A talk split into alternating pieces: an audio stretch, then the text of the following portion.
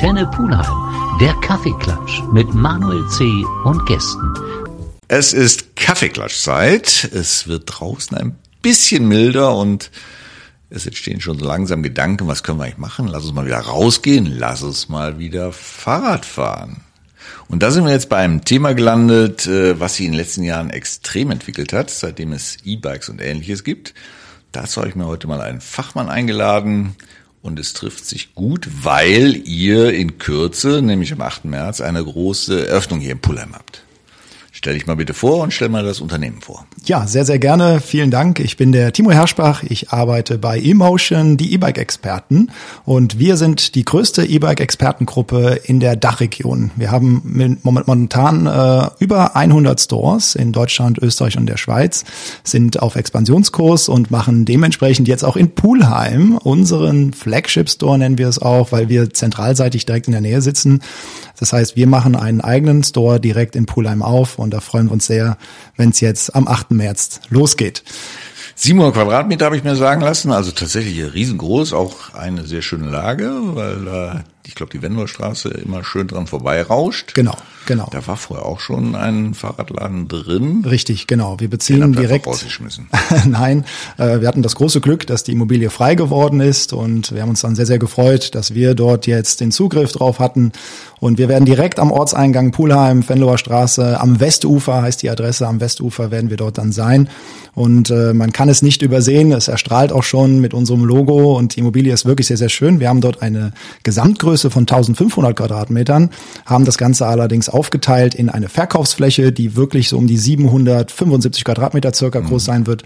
Und natürlich das Thema Lager und Werkstatt ist für uns auch sehr, sehr wichtig. Wir haben eine sehr, sehr große Werkstatt von über 400 Quadratmetern dort eingerichtet. So, genug der Werbung. Wir machen eine kurze Pause und dann sprechen wir mal über das Thema, wie sich das Thema E-Bike entwickelt hat, warum das so gefördert wird und ob das wirklich ein guter Schritt ist, nicht nur für euch, sondern auch für den, der es nachher nutzt. Timo ist bei mir im Kaffeeklatsch. E-Bikes hat sich, ja, wann würdest du sagen, ging die Entwicklung richtig los mit dem Thema? Ja, also tatsächlich, äh, wir sind ja schon seit 2009 auch am Markt. Äh, das war noch eine Zeit, wo unsere drei Gründer und Geschäftsführer auf E-Bikes gesetzt haben. Da muss man ehrlicherweise sagen, da war das Thema noch in den Kinderschuhen. Also E-Bikes im Jahr Lag 2009. natürlich in erster Linie an den Riesenakkus. Oder? Äh, es war tatsächlich auch eher noch so therapeutisch mhm. geprägt. Es hatte noch nicht das von den Produkten, die wir heute so kennen. Es ging dann tatsächlich allerdings so in den Jahren 13, 14, 15 spürte spürte man, dass diese Produktvielfalt sich entwickelte und äh, dass dann auch die Zielgruppen entsprechend immer größer wurden.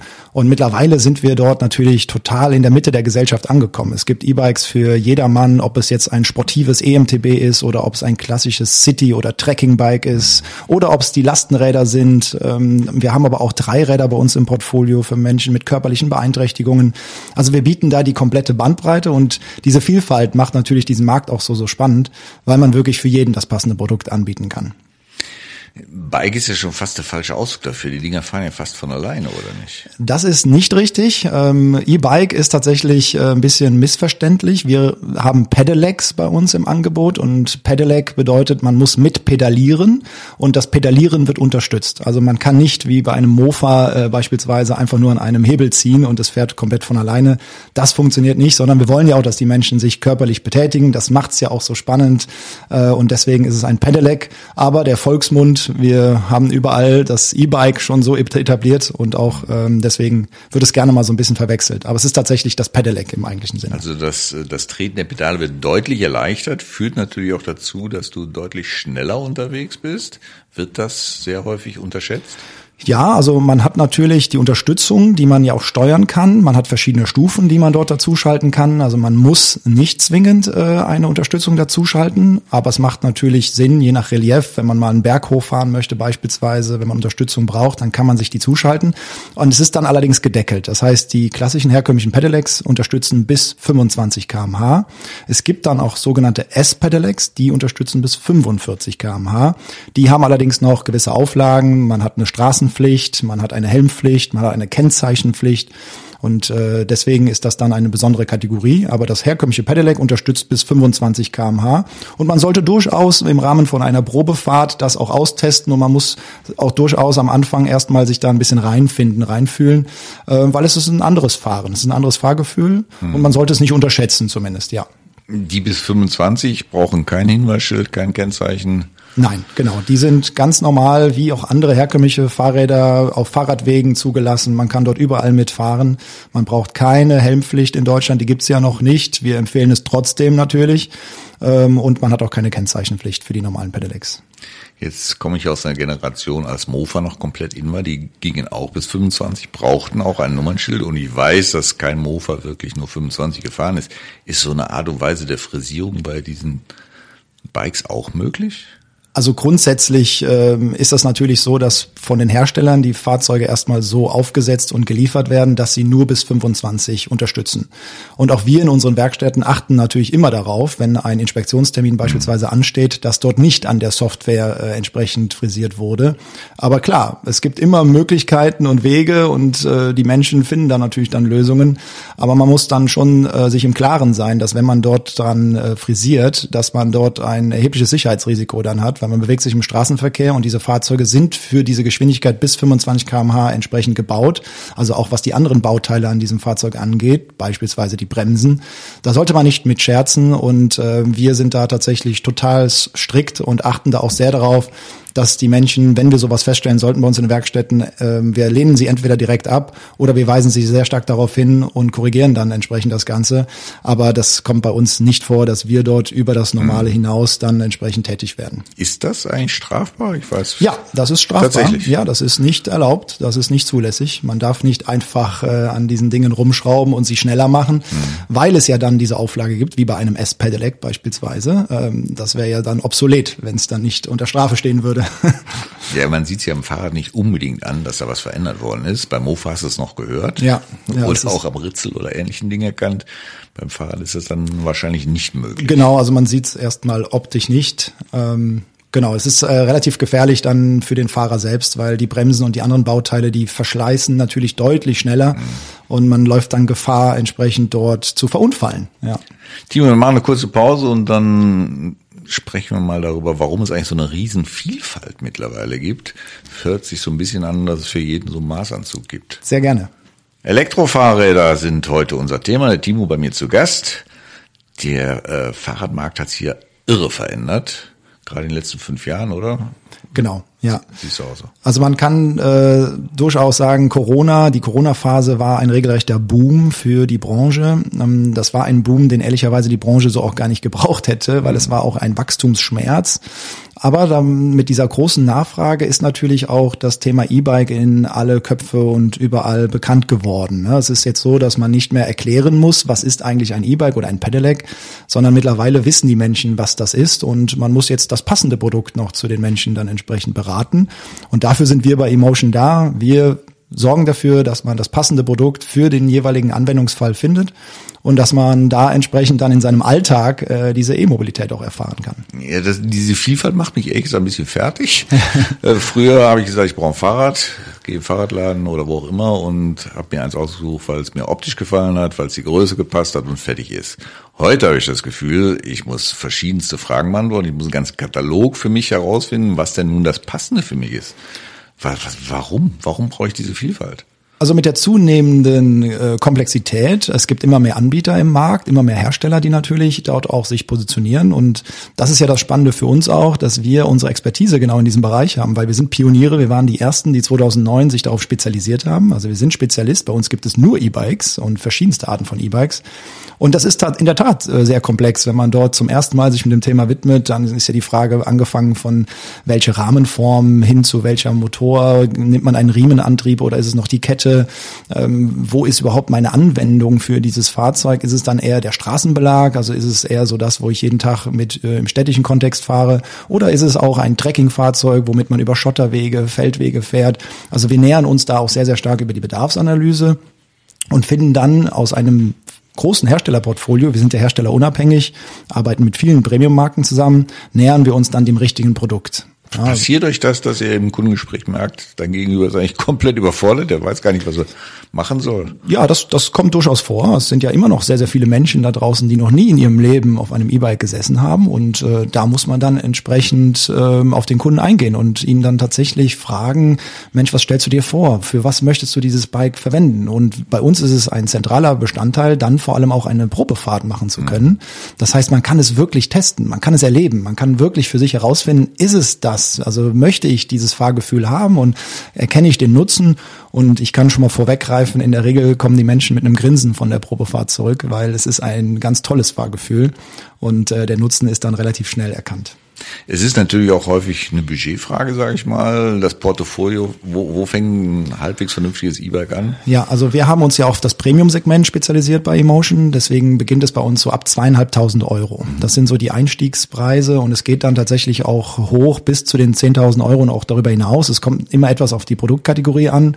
Also Fahrzeuge wie Dreiräder oder Lastenräder, also deutlich größere Fahrzeuge sind natürlich auch hochpreisiger. Es gibt auch hochsportive EMTBs, ähm, also die dann sogenannte Fullies sind, voll gefedert vorne und hinten.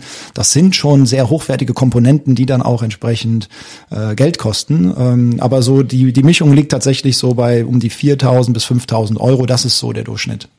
Es wird ja auch immer mehr gefördert, äh, Thema Jobrad oder wie das auch immer jetzt heißt.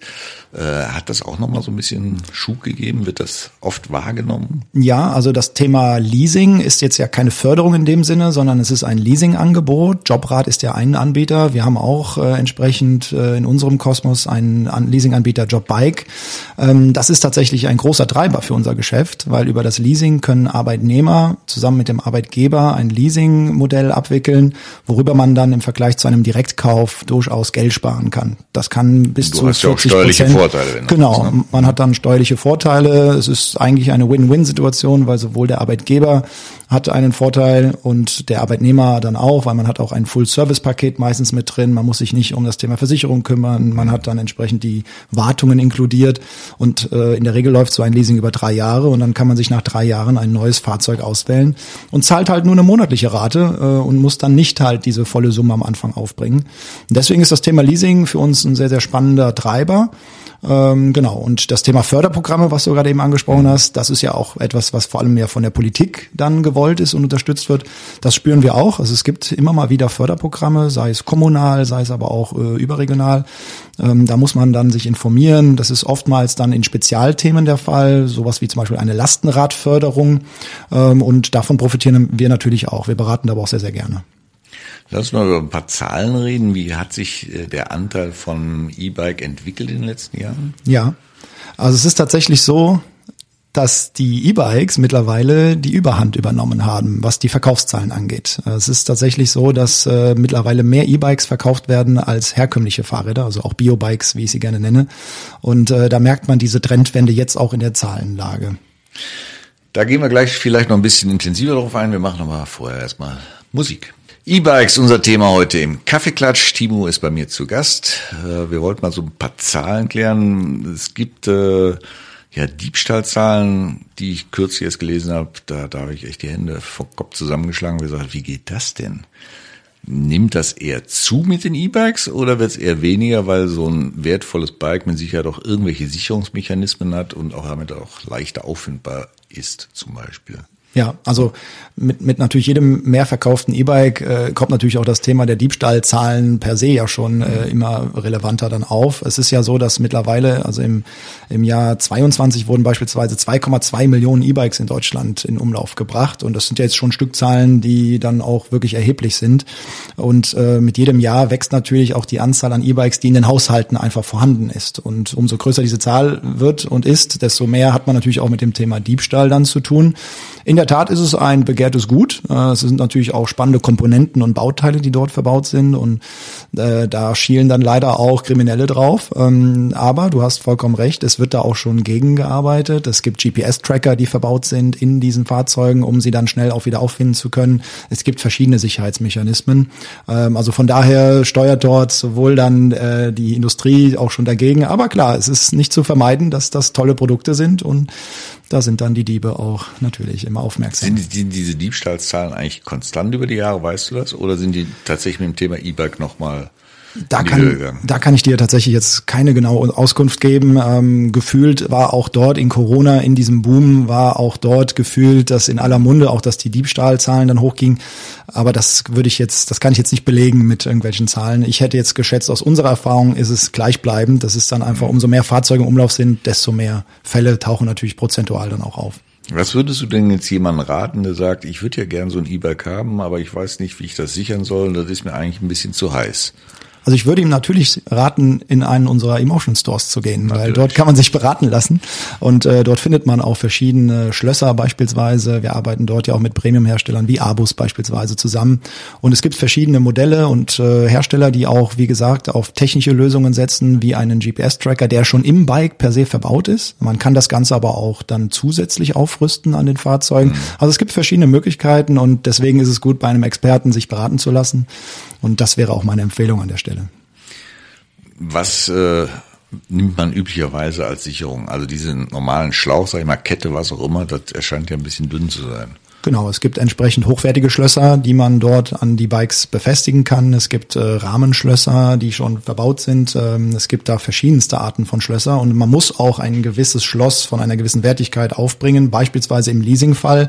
Das verlangt schon allein dann auch ähm, äh, der, der, der Leasinggeber, mhm. dass man dort investiert.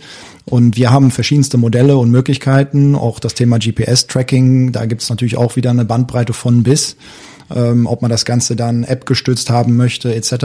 Also da gibt es wirklich eine tolle Bandbreite an Sicherungssystemen und wir bieten dort auch entsprechende Premium-Produkte. Ich sehe schon, du hast nicht die großen Diebstahlbedenken. Nein. Macht ja, macht ja nichts. Also, das wäre bei mir zum Beispiel ein wichtiger Punkt, weil wenn ich das Fahrrad nutze, dann fahre ich damit gerne mal in die City, möchte es da auch stehen lassen können, um dann am Rückweg wieder es nutzen zu können. Ja. Da hast du also keine großen Bedenken. Also ich fahre selber ein E-Bike seit einigen Jahren und äh, bewege mich auch im städtischen Umfeld und habe zum Glück, klopf, klopf, noch keinen Fall selber erlebt. Und auch in meinem Bekanntenkreis gibt es einige E-Bikes und die haben zum Glück auch noch keinen Fall direkt erlebt im städtischen Kontext.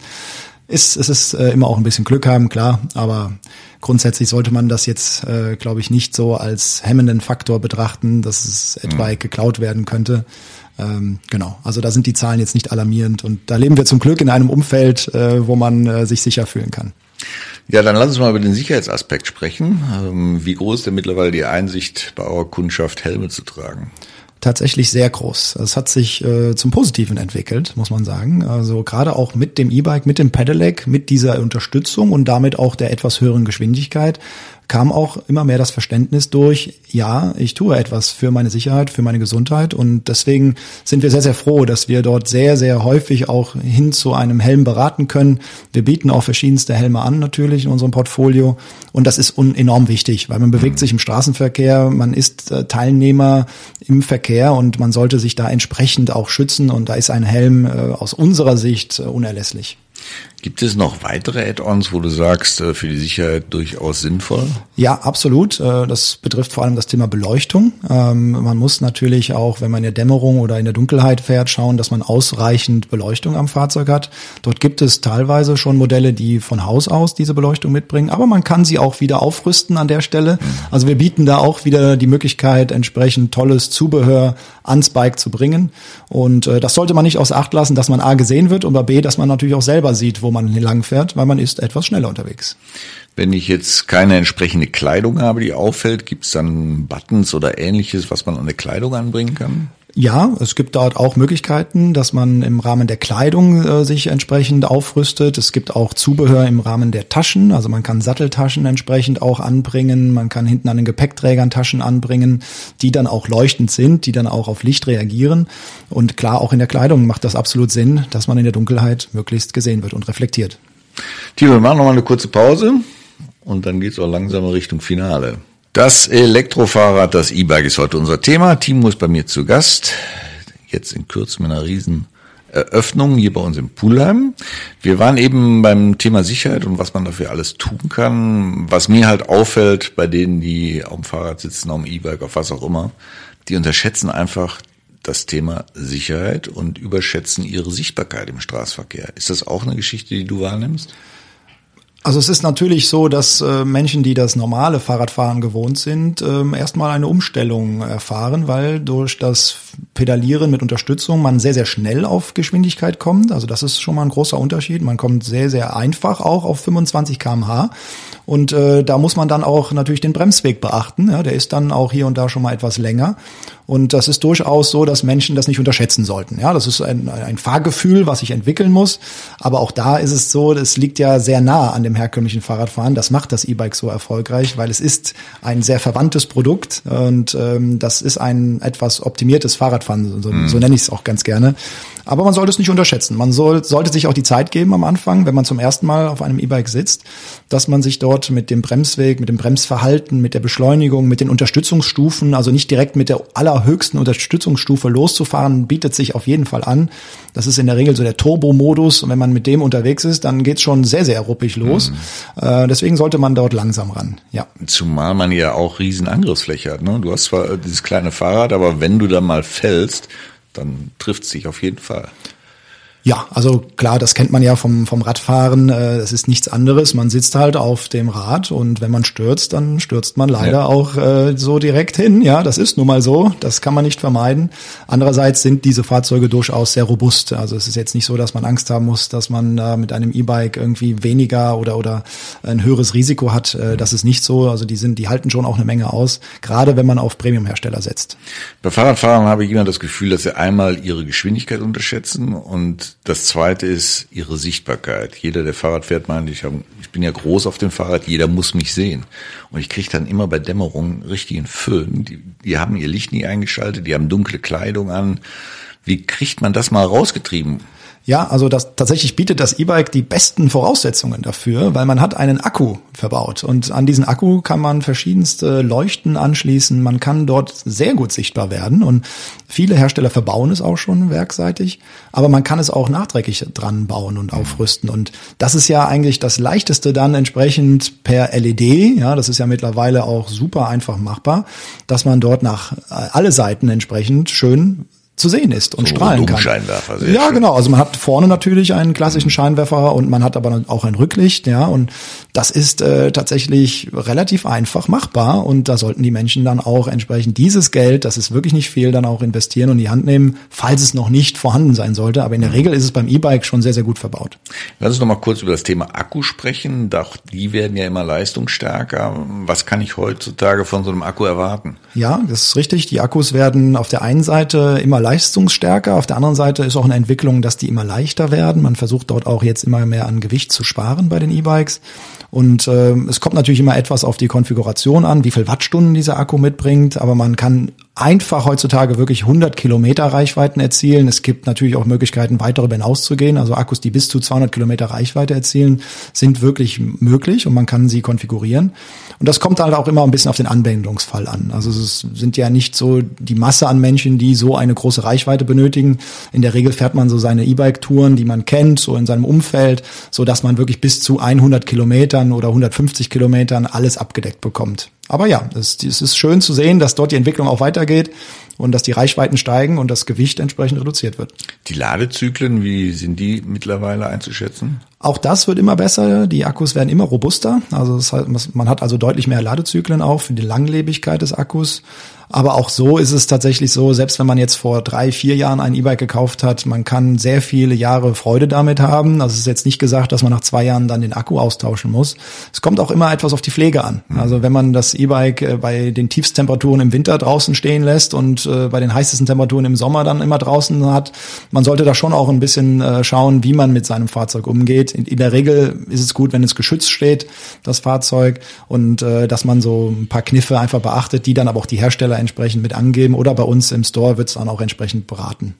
Wie lange dauert es in der Regel, bis so ein Akku wieder voll leistungsfähig ist? Auch da ist es natürlich von bis äh, etwas unterschiedlich, ähm, aber es sind von, von bis zu 60 Minuten bis hin zu drei Stunden Ladezyklen, kommt es immer ein bisschen drauf an. Ähm, es entwickelt sich auch schon Richtung Schnellladesysteme, also da gibt's auch wieder von bis, aber man sollte schon sich etwas Zeit nehmen. Ich sage jetzt mal eine Stunde sollte der Akku schon am Strom hängen, damit man dann auch wieder eine gewisse Reichweite fahren kann. Ist es, wie es früher war, empfehlenswert, immer voll zu laden oder kann man auch mal sagen, ich habe jetzt nur eine halbe Stunde und dann geht's weiter? Das kann man auch. Das ist zum Glück in der modernen ähm, Akkutechnologie kein Thema mehr. Es ist nicht so, dass man äh, so wie früher noch darauf achten musste, nicht ganz voll zu laden beispielsweise oder es auch nicht ganz leer laufen zu lassen. Das hat sich mit den modernen Akkugenerationen tatsächlich, ähm, ja, hat sich ausgeschlichen. Das kann man jetzt missachten. Sehr schön. Timo, wir machen noch eine kurze Pause und dann sollten wir unsere letzten Take dafür nutzen, nochmal über eure Eröffnung zu sprechen und was die Besucher an diesem Tag dort erwartet. Sehr gerne. Emotion E-Bike Welt in Pullheim eröffnet am 8. März. Der Timo ist heute mein Gast im Kaffeeklatsch. Und du darfst uns jetzt mal erzählen, was den geneigten Besucher an diesem Tag alles vor Ort erwartet. Ja, sehr, sehr gerne. Freut mich. Ähm, es wird auf jeden Fall ein schöner Tag werden. Hoffentlich. Dafür seid ihr zuständig, dass das Wetter passt. So. Weil wir wollen, äh, dass natürlich viele, viele Menschen zu uns kommen, dass man die E-Bikes sehen kann, dass man sich beraten lassen kann, aber dass man sich vor allem auch Probe fahren kann. Und dafür ist natürlich dann ein trockenes Wetter zumindest wäre schön. Und deswegen hoffen wir da, dass wir einen schönen Tag erwischen, beziehungsweise ein schönes Wochenende. Wir werden nicht nur an dem Freitag einen Eröffnungstag feiern, sondern wir haben das ganze Wochenende auserkoren. Es wird also Freitag und Samstag entsprechend die Eröffnung gefeiert. Wir werden auch einen Streetfood-Wagen draußen haben. Man kann entsprechend innen an einem Gewinnspiel teilnehmen. Wir werden ein Glücksrad dort haben. Dort gibt's verschiedene Preise zu gewinnen von unseren Herstellern. Der Hauptgewinn ist natürlich ein E-Bike, deswegen es lohnt sich auf jeden Fall vorbeizukommen, weil nur die Menschen, die vor Ort mitmachen, können auch gewinnen. Und wir bieten natürlich dann auch drumherum über Popcornmaschine und Getränkestation verschiedenste schöne Dinge rechts und links an. Also ihr macht schon ein kleines Fest daraus, was ihr sonst üblicherweise natürlich nicht habt. Die Beratung habt ihr natürlich ständig. Eure Werkstatt wird auch immer ständig besetzt sein. Kann genau. ich da mit aktuellen Problemen hin oder ist es Terminvereinbarung und dann gucken wir mal? Jeder kann zu uns kommen. Also wir freuen uns wirklich über alle Kunden, die egal auch ob E-Bike oder normales Fahrrad äh, zu uns kommen. Wir wissen ja, dass da vorher an, in, an dieser Immobilie, in dieser Immobilie auch ein Radhändler war, der auch normale herkömmliche Biobikes angeboten hat. Deswegen ist unsere Werkstatt darauf vorbereitet und wir wir können jede Kundenanfrage entsprechend verarbeiten. Also gerne vorbeikommen, aber auch gerne sonst online einen Termin vereinbaren. Uns findet man online sehr, sehr gut. Dort kann man dann auch online sich direkt einen Termin blocken. Und ansonsten kann man natürlich auch per Mail eine Anfrage stellen. Das ist an poolheim at emotion-ebikes.de. Und äh, ja, ansonsten sind wir natürlich auch telefonisch gerne für unsere Kunden da. Okay, dann ist eure klassische Webadresse Unsere Webseite ist entsprechend emotion-technologies.de und dann gibt's den Slash immer je nach Standort und das ist dann in dem Fall Slash Poolheim. So kommt man direkt auf unsere Subseite. Ähm, ansonsten, wenn man es googelt, wenn man sagt äh, zum Beispiel E-Bike kaufen Poolheim, müssten wir auch unter den Top-Treffern gelistet sein. Also wenn man unter Emotion und E-Bike und Poolheim unterwegs ist in der Online-Welt, dann müsste man uns finden können. Sehr schön. Timo, ich glaube, das Thema E-Bike kann man ein bisschen beleuchten können für eure Neueröffnung am 8. März wünsche ich viel Erfolg. Vielen Dank. Und wenn ihr da mal ein schönes E-Bike für Antenne Pullheim zur Verfügung stellt, wäre ich dir so dankbar. okay, darüber lässt sich reden. Ja. Timo, danke für den Besuch und toi toi toi für die Zukunft. Vielen Dank, danke.